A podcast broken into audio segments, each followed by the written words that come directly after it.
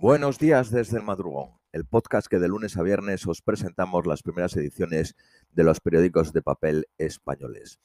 Vamos con las de hoy, el lunes 12 de abril, a las 12 eh, y 40 de la mañana en España. Periódico El País. Investigado un congresista aliado de Trump por posible delito sexual. Un comité de la Cámara inicia las pesquisas al republicano Gaez de 38 años. Gaez no ha sido acusado formalmente de ningún delito y niega las acusaciones. El rey Jordano y el príncipe Hassan escenificaron el final de la tensión. Ambos asistieron a la ceremonia de conmemoración del centenario del reino Hachemi. Los sondeos arrojan un empate técnico en Ecuador. Los datos apuntan a una participación baja. A media mañana solo había votado el 12% de la población. Periódico ABC. Los ecuatorianos votan de forma masiva en una jornada tranquila. La incertidumbre sobre el resultado entre Lasso y Arauz hizo que los ciudadanos se volcaran. Periódico La Vanguardia. Ecuador y Perú eligen presidente entre la incertidumbre y la pandemia. La polarización ecuatoriana contrasta con la atomización del voto de los peruanos. Los sondeos previos eran favorables al candidato, correísta Arauz, mientras que en Perú hay empate entre los siete contendientes que hace improbable que alguno supere el 50%, yendo a una segunda vuelta. Bueno, deciros que los resultados de Ecuador, claro, los periódicos de papel salen a la 1 o 2 de la mañana ya son las 12 de la mañana y deciros que en Ecuador, con el 98% de los votos escrutados, ha ganado el banquero Guillermo eh, Lasso, que sacó un 52% de los votos por 48% el candidato correísta. Eh, vamos al periódico El País. Eh, no, al periódico ABC. Colas y retrasos en la constitución de mesas para la elección presidencial hay empate técnico entre cinco candidatos, según en las elecciones del Perú. Para el país había empate entre siete, para el ABC empate entre cinco. Eh, Erdogan desafía a la Unión Europea al presidente turco y acusa a sus dirigentes de incompetentes islamofobos. Pide a los emigrantes turcos que sean la pesadilla de los políticos europeos. Tras la encerrona de Moscú a Borrell, el episodio del sofá muestra su debilidad. La violencia en Irlanda del Norte pone en peligro más de dos décadas de paz. El acuerdo del Brexit está en el origen del descontento unionista que incendia el Ulster.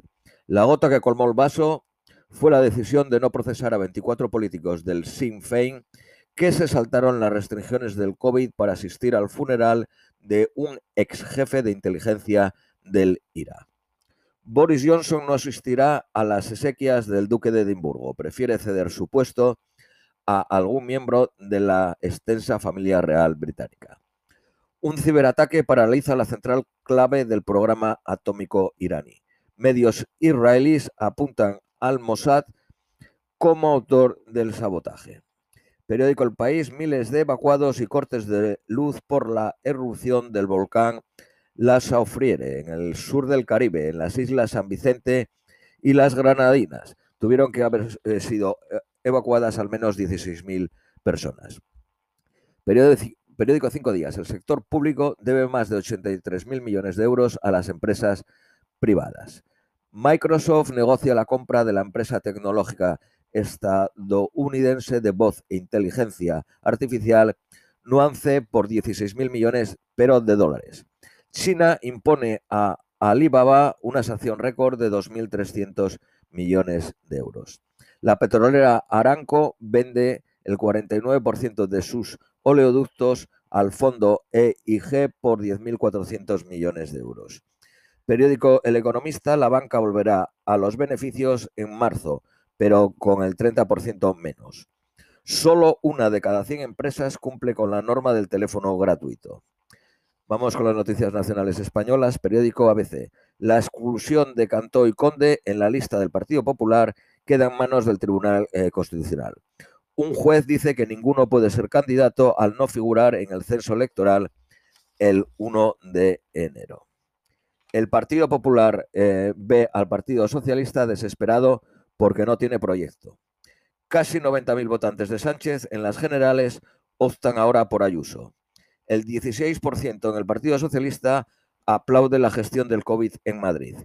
El 12% de, de, los que votan al Partido Popular creen que se ha actuado peor que en otras regiones. Abascal pisa la calle y mete a Vox en campaña. Periódico El País.